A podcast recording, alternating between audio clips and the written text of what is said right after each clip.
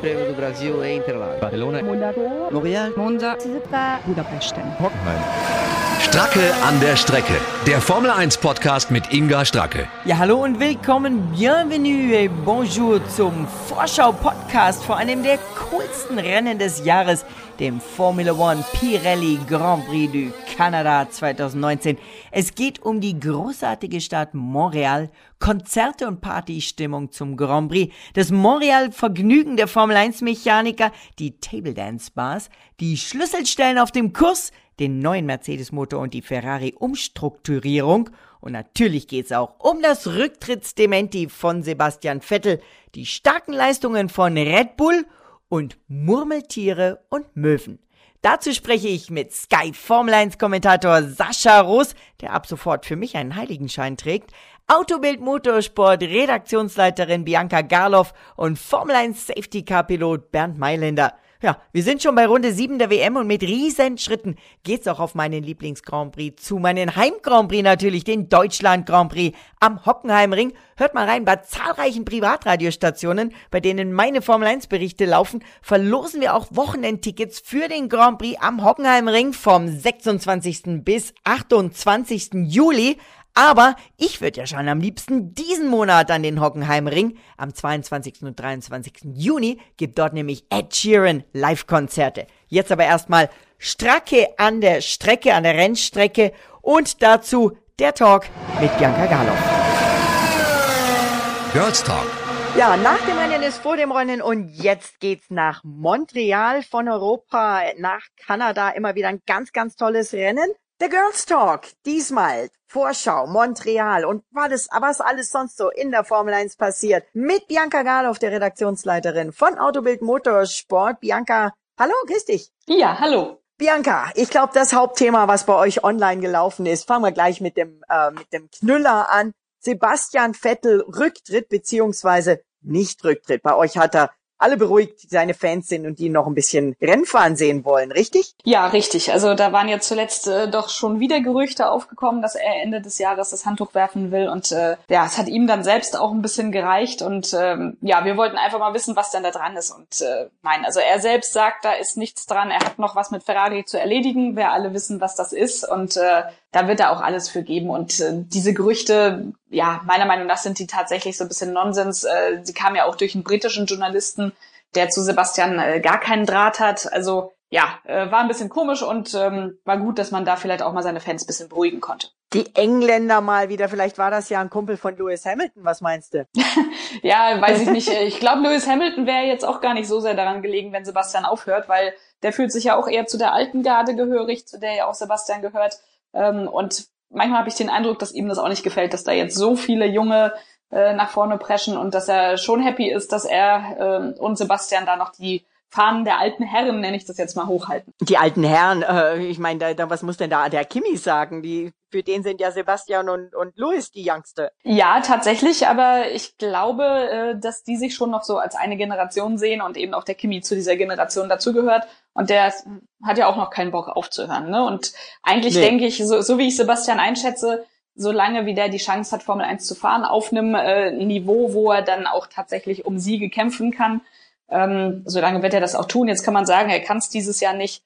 Ja, äh, aber trotzdem, Ferrari ist ja immer noch zweite bis dritte Kraft. Also er fährt ja auch nicht hinterher. Und ganz abgeschrieben, glaube ich, hat er die Saison trotz allem auch immer noch. Aber sein Boss scheint es abgeschrieben zu haben, oder? Binotto? Der hat ja, hat, also äh, korrigier mich, aber für mich klingt das schon so ein bisschen, als hätte Binotto die Saison 2019 wirklich abgeschrieben? Ähm, ja, also da habe ich so zwei Theorien. Äh, die können wir mal besprechen. Die, die erste Theorie, na, Tiefstap Tiefstapeln weiß ich gar nicht. Binotto ist kein Typ, der Tiefstapelt. Ich glaube, der sagt wirklich, äh, was Sache ist. Aber man kann das natürlich auch dann als Journalist alles überinterpretieren. Und wenn er sagt, wir sind im Moment nicht konkurrenzfähig, dann sagt er ja einfach nur die Wahrheit. Sie waren halt in den ersten Rennen nicht konkurrenzfähig. Hm.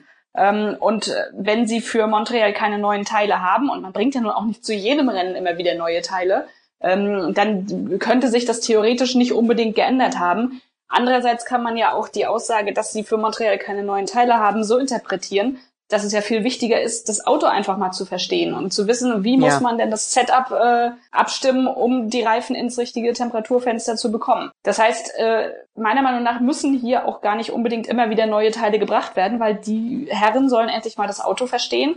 Ansonsten entwickeln sie die neuen Teile in die falsche Richtung. Und vielleicht ist es da richtig, jetzt einfach mal Ruhe reinzubringen, das Auto so wie es ist, äh, dann eben auch ja zu lernen und dann erst wieder mit den neuen Teilen zu kommen, wenn man das Auto verstanden hat. Also ich glaube, das war mhm. eine, eine Momentbetrachtung äh, von Matteo, Mattia Benotto, äh, der gesagt hat, im Moment sind wir einfach nicht konkurrenzfähig und wir müssen uns jetzt mal darauf konzentrieren, äh, eben dieses Auto zu verstehen und nicht ständig irgendwelche neuen Teile zu bringen.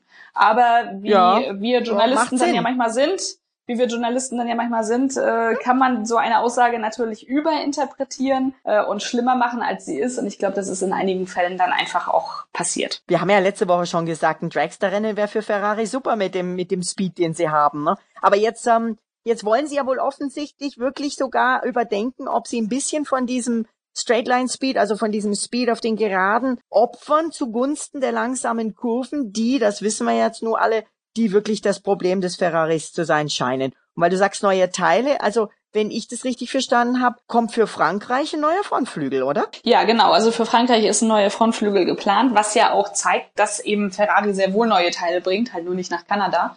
Ähm, ja. Und der neue Frontflügel, der soll äh, ja steilere Flaps haben, so dass er einfach mehr Abtrieb produziert. Trotzdem will Ferrari an dem äh, Outwash-Konzept festhalten, dass sie die Luft eben außen um die Räder herum lenken und nicht innen. Ähm, und das finde ich ist eigentlich ein ganz gutes Zeichen, weil es ja zeigt, dass das Konzept des Autos jetzt nicht komplett falsch ist. Und wie gesagt, ich, ich finde auch immer, man darf nicht übertreiben. Mercedes hat halt einfach mal wieder es geschafft, ein super Auto hinzustellen. Ähm, ja. und, und Ferrari ist halt nur zweite Kraft, beziehungsweise kämpft mit Red Bull um diesen Titel äh, der zweiten Kraft.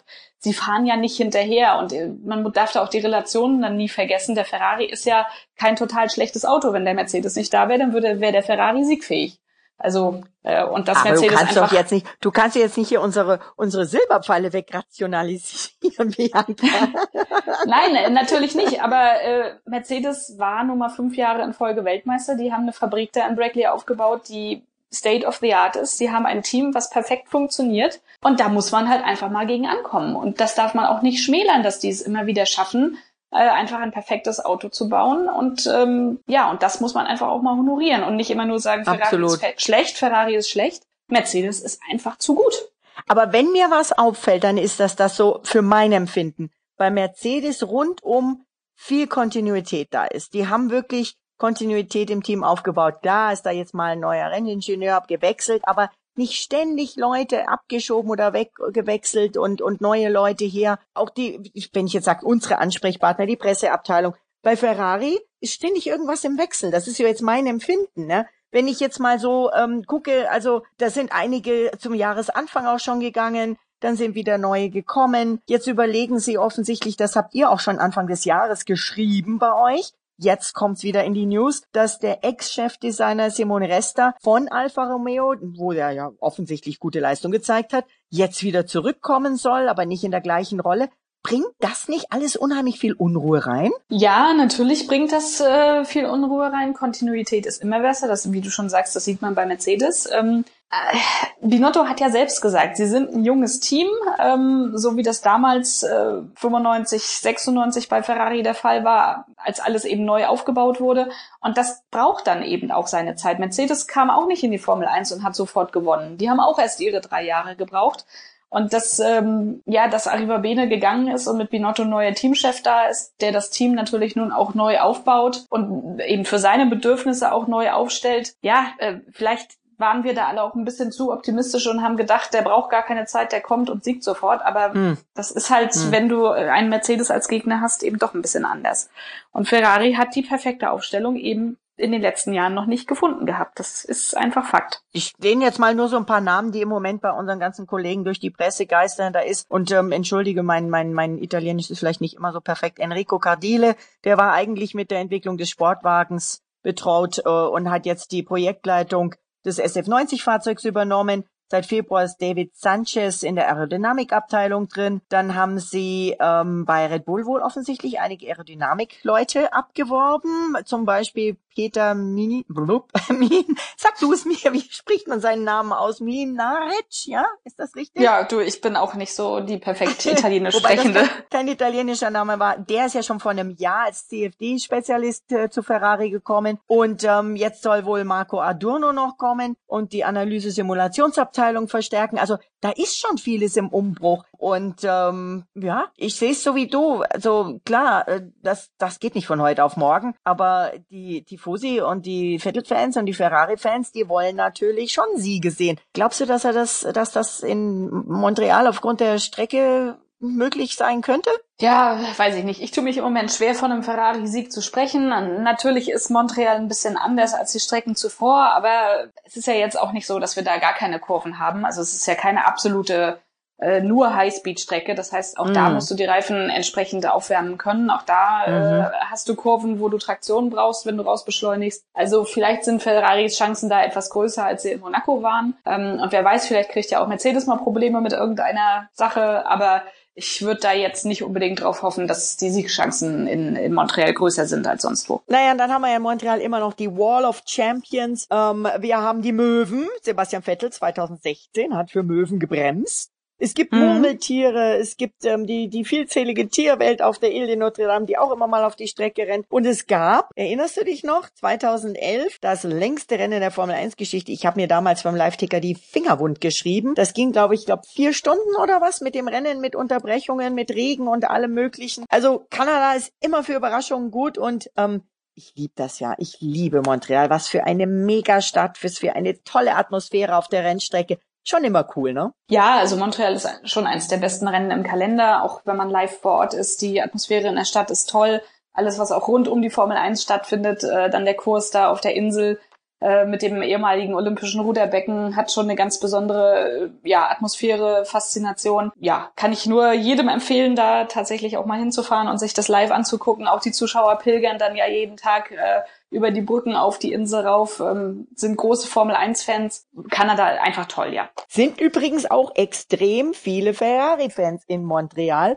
Da ist äh, Ferrari Fanclub, da gibt's exzellente italienische Restaurants in der Stadt. Die werden da schon auch äh, die Roten ein bisschen bejubeln, denke ich. Ja, Montreal hat eine große italienische Community und äh, wie du schon sagst, die sind natürlich alle dann auch Ferrari-Fans und jubeln entsprechend für Rot. Entsprechend sind auch viele rote Käppchen, rote Flaggen dann immer auf den äh, Tribünen zu sehen. Also über die mangelnde Unterstützung wird sich Ferrari und wird sich Sebastian Vettel dort nicht beklagen können. Mal schauen, was es bringt. Vielleicht äh, bringt es ja doch einen kleinen PS-Schub dann nochmal für die Roten. Ich bin gespannt und ich weiß, die Formel 1, wir können uns alle auf ein sensationelles Kanada-Wochenende freuen. Bianca, dir ganz herzlichen Dank. Ich bin schon gespannt auf die nächsten Stories und Informationen, die ihr wieder bei Autobild Motorsport und auch online bei euch ausbuddeln werdet. Ja, genau. Wir lassen es euch wissen. Tschüss. Tschüss. Ciao, ciao.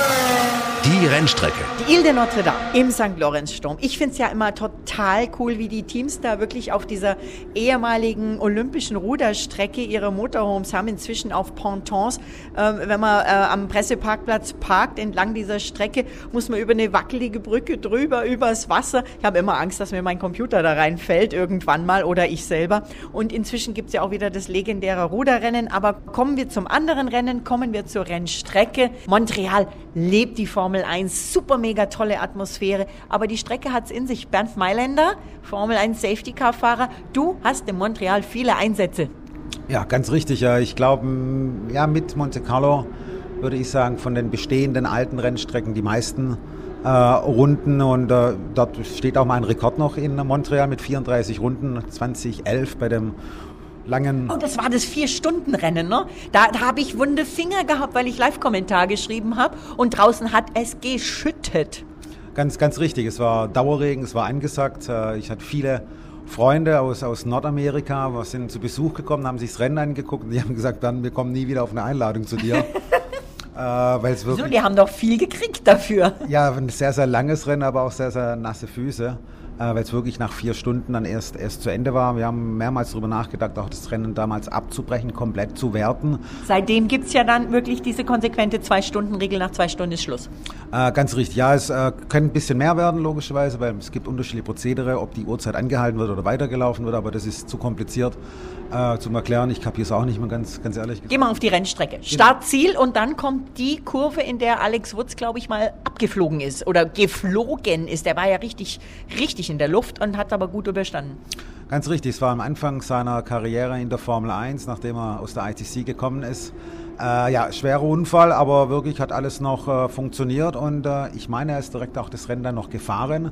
Also die Kurve hat es auf jeden Fall in sich, die erste in Kanada. Genau, das ist Turn 1, Turn 2, Turn 2, 3 ist dann wie eine Schikane und er hat einen schweren Unfall gehabt, aber damals gab es noch glücklicherweise äh, Sparecars und ähm, da hat er dann im Sparecars das Fahrzeug oder das Rennen fortsetzen können.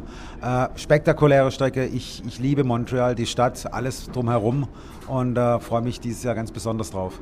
Bleib mal an der Rennstrecke. Du gehst schon wieder ab in die Stadt zu den Bars. ähm, nach dieser ersten Kurve, wie geht's weiter? Ja, dann kommt erstmal eine sehr technische äh, Sektion mit äh, engen Rechts-Links-Schikanen, wo man sehr nah an die äh, Betonmauern herankommt. Man muss dort ranfahren, um einfach die Traktion mit aus den Kurven zu nehmen. Und das ist, sage ich mal, äh, mit ein, ein, sehr reizvoller Punkt von Rennfahrer, ähnlich wie auf dem Stadtcircuit wie in Monaco zwei Wochen zuvor, ähm, diesen Speed mitzunehmen aus Kurven. Und äh, ja, da hat schon einige Toucher gegeben. Hochgeschwindigkeitsstrecke geht sehr auf die Bremse, äh, auch zu Turn 4, zu Turn 5 vor. Ähm, es wird eine harte Fights gefahren. Die Strecke ist nicht ganz so breit wie die modernen aktuellen Rennstrecken. Und was dazu noch dieses Jahr auch noch dazu kommt, das sage ich jetzt mal einfach so zwischenrein. Wir haben ein neues Boxengebäude nach vielen, vielen Jahren. Äh, da freuen wir uns alle drauf. Und unter allem, es gibt äh, tolle Überholmöglichkeiten, auch später in Turn 8 in der Spitzkehre. Mhm. Äh, da ist auch immer eine tolle Stimmung auf den Tribünen, finde ich.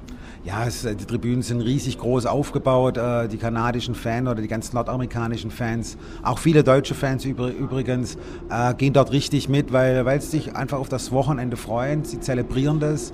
mich hat mal, Entschuldigung, wenn ich dich unterbreche, weil du das sagst, mich hat mal tatsächlich ein Amerikaner gefragt, ob die Formel 1 nicht Angst hätte, dass die Insel untergeht, weil zum Rennen so viele Leute auf die Insel draufkommen. Ja, das kann, das kann, das, das, das kann gut sein, aber ich glaube, bevor die in dem Wochenende untergeht, äh, geht es jemand anders unter. Die steht schon so lange. Und bei den Olympischen Spielen waren da, glaube ich, noch mehr Zuschauer vielleicht eben, auf der Insel. Es ist ja noch ein riesen Casino drauf.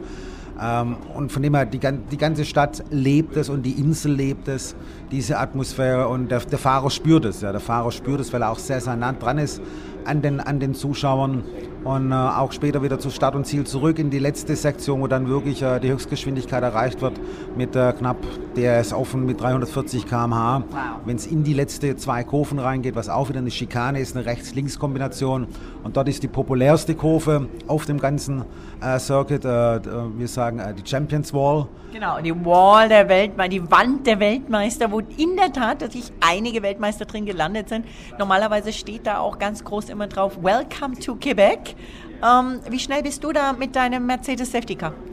Also Ausgang der Kurve, es ist nicht so wahnsinnig schnell, aber man, wie ich vorher gesagt habe, man versucht immer am Ausgang der Kurve zu pushen, um viel Traktion, viel Speed mitzunehmen und man kommt sehr nahe ran und es gibt halt ein paar Curbs dort, die das Fahrzeug noch ein bisschen instabil machen und selbst ich im Safety Car gucke da sehr häufig in den rechten Rückspiegel und gucke, wie viel Luft doch noch ist zur, zur Wand. Mein Beifahrer spürt die Wand schon, also die sprechen miteinander nahezu.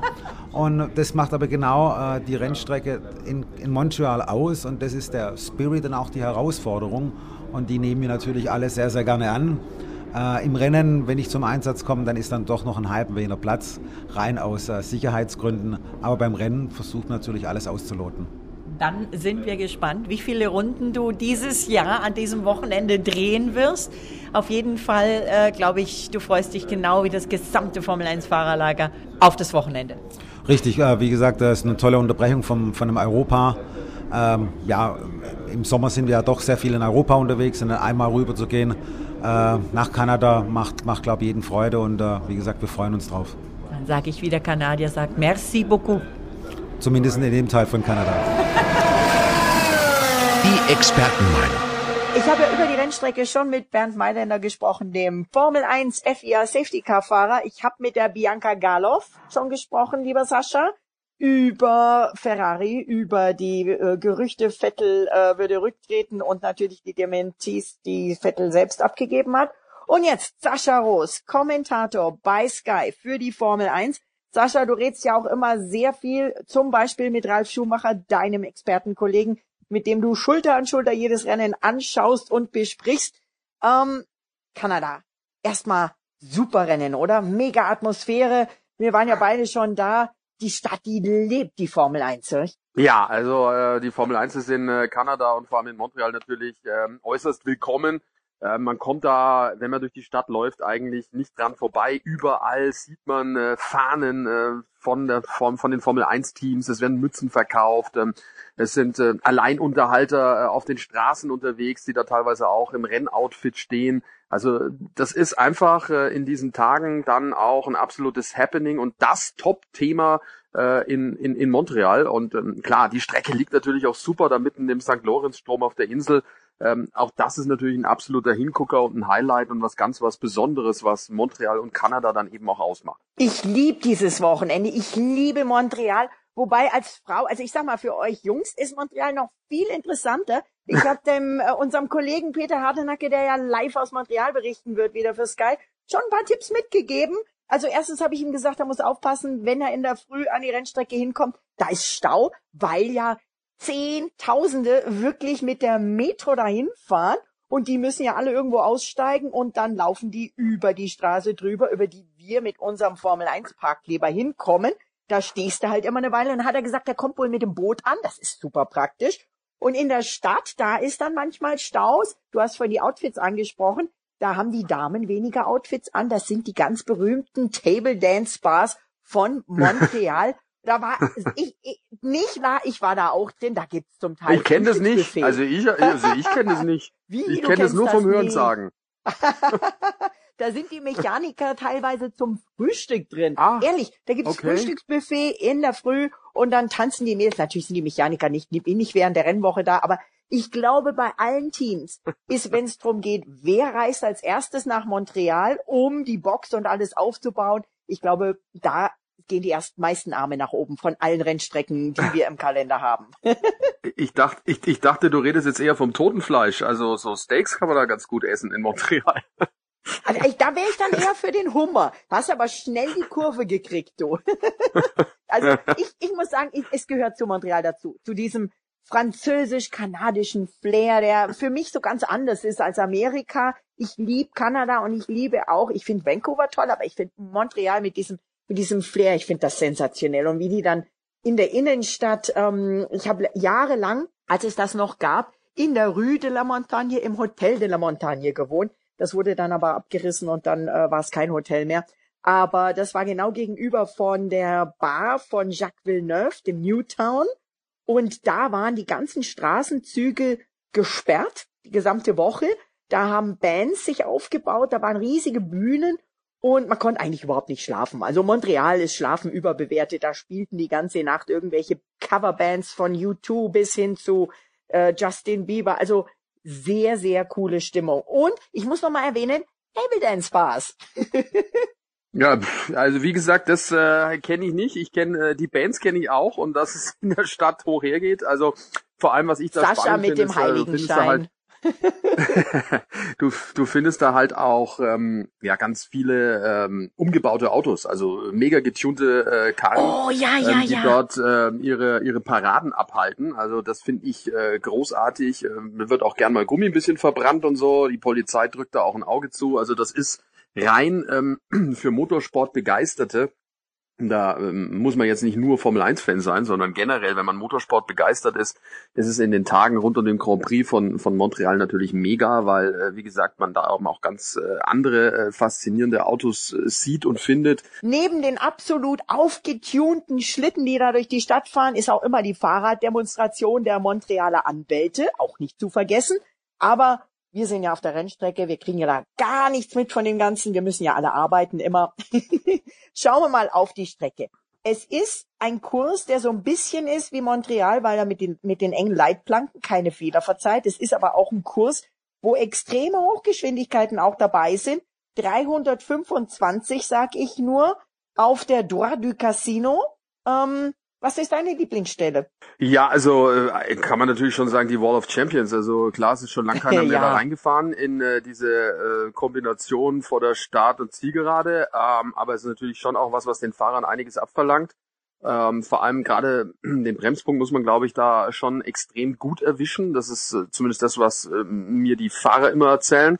Ähm, das macht die Strecke ähm, nicht einfacher. Man muss die Curbs ähm, natürlich auch wohl mit in äh, Bezug nehmen die ganze Zeit, um da wirklich gut rumzufahren. Also das ist schon sehr, sehr spektakulär und ähm, ist schon auch eine Strecke, äh, wo man sagen muss, wo Ferrari möglicherweise ähm, die letzte wirklich gute Chance hätte, ähm, vor Mercedes zu landen. Also unter normalen Umständen, ja, wenn man jetzt mal das normale Setup anschaut. Bin eh gespannt, wie sich das Ganze dann darstellt. Denn äh, Mattia Binotto hatte ja jetzt schon äh, unter der Woche so ein bisschen die weiße Flagge äh, gehisst bei den Roten und gesagt so, ja, das wird nix. Äh, unser Auto ist nicht da, wo wir es haben wollen und wir werden es auch nicht so schnell äh, äh, repariert bekommen, auch nicht in Kanada. Letztes Jahr hat er zumindest der Sebastian Vettel gewinnen können. Ne? Ja, du, Montreal steckt man nie drin. Ne? Die Bianca hat vorhin so ein bisschen gesagt, man sollte die Bewertung von Binotto nicht überbewerten. Er hätte doch nur gesagt, im Moment. Also die ist da noch ein bisschen optimistischer, dass Ferrari vielleicht doch noch mal ein bisschen was hinkriegt. Und die bringen ja zumindest nicht nach Montreal, aber nach Frankreich schon wieder einen neuen Frontflügel. Ja, müssen sie ja auch, ne? So wie das Auto momentan fährt. Also klar, natürlich ist da auch immer ein bisschen Taktik dabei, muss man auch wissen. Äh, Binotto steht schon auch unter Druck und dann ist es vielleicht gar nicht mal so unklug, die Erwartungshaltung ein bisschen nach unten zu schrauben. Sie müssen eigentlich was zeigen ne, auf der Strecke. Wir erinnern uns an Bahrain, dort ähm, hätten sie gewinnen müssen, wenn es nicht die technischen Probleme gegeben hätte. Und wenn man sich jetzt mal das Streckenlayout anguckt, gerade Länge von Geraden, die es dort gibt und welche Kurventypen dort vorhanden sind, dann müsste man eigentlich schon sagen, Ferrari müsste die Nase vorne haben. Ne? Also gerade was jetzt die Motorenleistung anbelangt, gerade was jetzt auch diese langen Geraden anbelangt und Geschwindigkeitsüberschuss. All das äh, spricht für Ferrari. Was ähm, allerdings ein Problem sein könnte, ist die Traktion. Ne? Das war ja auch so ein Hm. kleines Thema. Die letzten Ja, Rennen, ja. also das Rausbeschleunigen aus den Kurven. Ähm, das ist natürlich auch charakteristisch, jetzt leider aus Sicht von Ferrari äh, für äh, Kanada. Gibt halt schon auch ein paar Ecken, wo du ähm, relativ schnell rausbeschleunigen musst. Äh, ganz besonders natürlich die Spitzkehre vor der langen Gerade. Und wenn die Tra Traktion nicht gut ist, dann ähm, hast du da ein Problem und kommst vor allem auch nicht aus der Ecke raus. Und dann wird es schwierig, artig abzusetzen und zum anderen auch, um ranzukommen. Das ist die Schlüsselstelle möglicherweise an diesem Wochenende für Ferrari. Wie kommen sie aus der Spitzkehre raus? Wie schnell kommen Mhm. sie auf die Höchstgeschwindigkeit?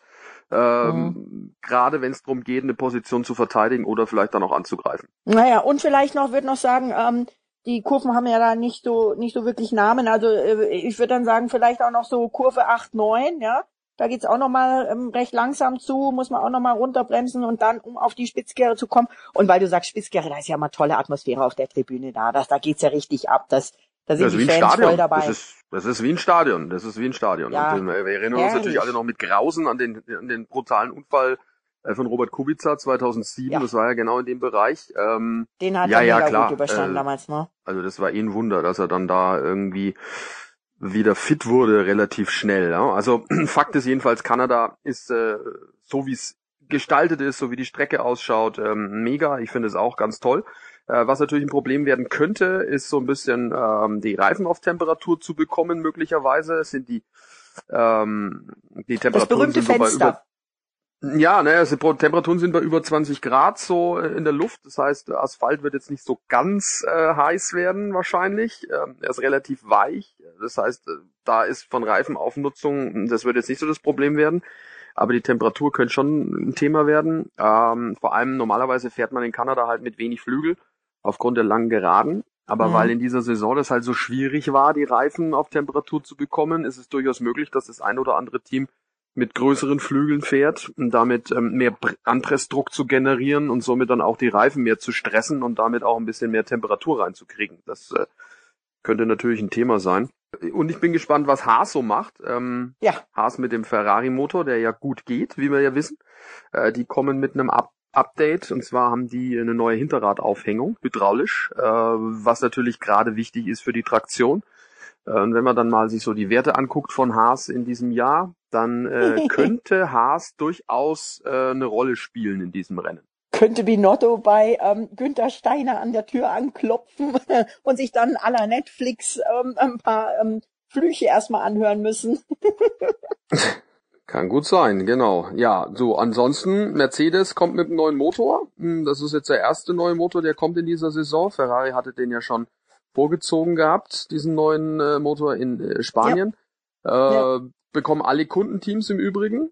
Ähm, äh, das heißt also auch äh, Racing Point und Williams. Äh, und da bin ich auch mal gespannt, inwieweit da der Schritt nach vorne geht oder weiter nach vorne geht für Mercedes. Da ist Kanada natürlich äh, prädestiniert und eine super Strecke dazu, gerade wenn man mehr Leistung möchte und die auch braucht. Ähm, die Lücke zu Ferrari wird wahrscheinlich äh, ein wenig kleiner werden, vielleicht sogar komplett geschlossen, was die Motorenleistung anbelangt. Und das sind natürlich dann oder wären dann schlechte Nachrichten für Ferrari. Hm, ich bin gespannt. Also wenn wir mal kurz auf die Statistiken schauen. Sieger der letzten fünf Jahre in Montreal. 2014 Daniel Ricciardo, Red Bull. 2015, 16, 17 Lewis Hamilton Mercedes, 2018 Sebastian Vettel im Ferrari, aber Rekordsieger Michael Schumacher, sieben Siege und direkt dahinter Lewis Hamilton, sechs Siege auf der Ile de Notre Dame. Das spricht natürlich auch wieder für den Hamilton, der, der liebt diese Strecke ganz offensichtlich. Weißt du übrigens, wer den Rundenrekord hält? Rubens Barrichello, noch aus 2004. Bin mal gespannt, ob der dieses Wochenende geknackt wird. Ja, das könnte durchaus sein. In dieser Saison sind sie ja relativ schnell alle miteinander. Durchaus möglich, ja. Und Lewis Hamilton ist deswegen ähm, da so gerne in äh, Kanada. Das hängt äh, auch mit seinem Fahrstil so ein bisschen zusammen, weil er ja gerade was das Bremsen anbelangt, einer der stärksten überhaupt ist. Ja. Generell möglicherweise der der beste in, in, von allen Formel 1 Fahrern jemals, was das anbelangt. Oder passt natürlich vielleicht auch zur aktuellen, ähm, zum technischen Details, die es in diesem Jahr oder in diesen Saisons gibt in den letzten. Ähm, gerade dieses Spätbremsen, das ist was, was äh, Hamilton äh, liegt. Und das ist natürlich in Montreal auch äh, gefragt mit den langen Geraden. Und wenn die Murmeltiere über die Rennstrecke rennen.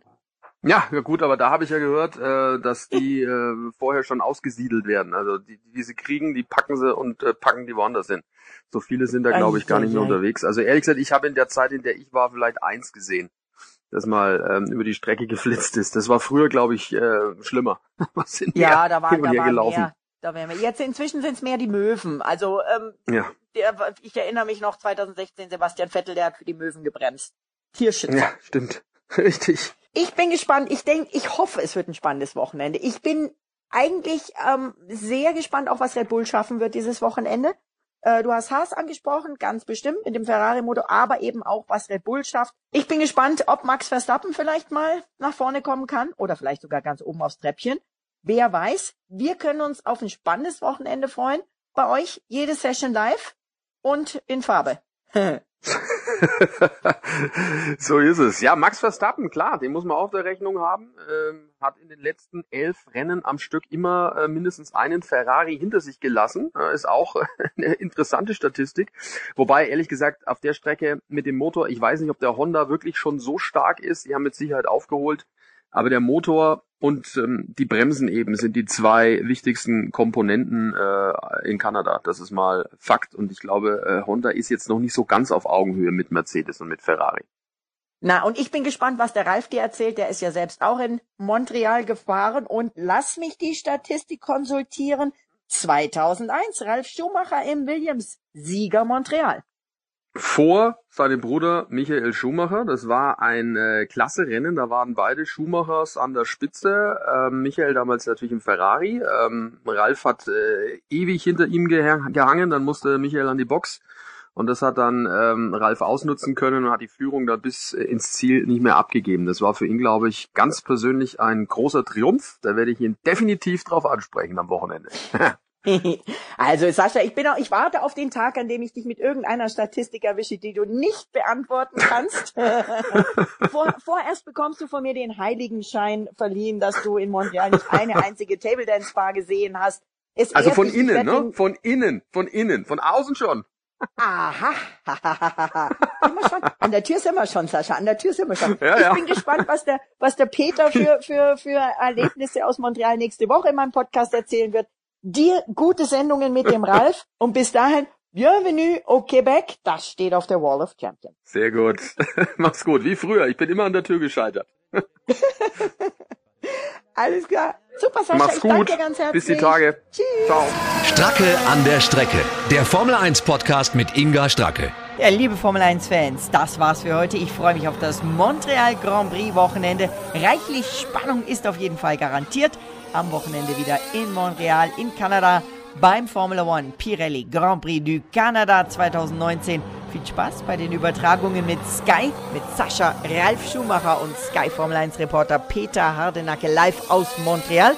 Meinen nächsten Podcast, den Rückblick dann zum Kanada Grand Prix, gibt's nächste Woche Donnerstag auf den üblichen Kanälen. Immer mehr Websites der Radiostationen, bei denen ich mit der Formel 1 jeden Grand Prix on Air bin, wie beispielsweise Regenbogen 2 und Radio 7 und natürlich auch auf autobildmotorsport.de, auf hockenheimring.de und auf skysport.de und dort gibt's wie immer auch jede Menge Formel 1 News und die Kolumnen von Sascha, Sandra und den Experten. Viel Spaß mit dem Kanada Grand Prix.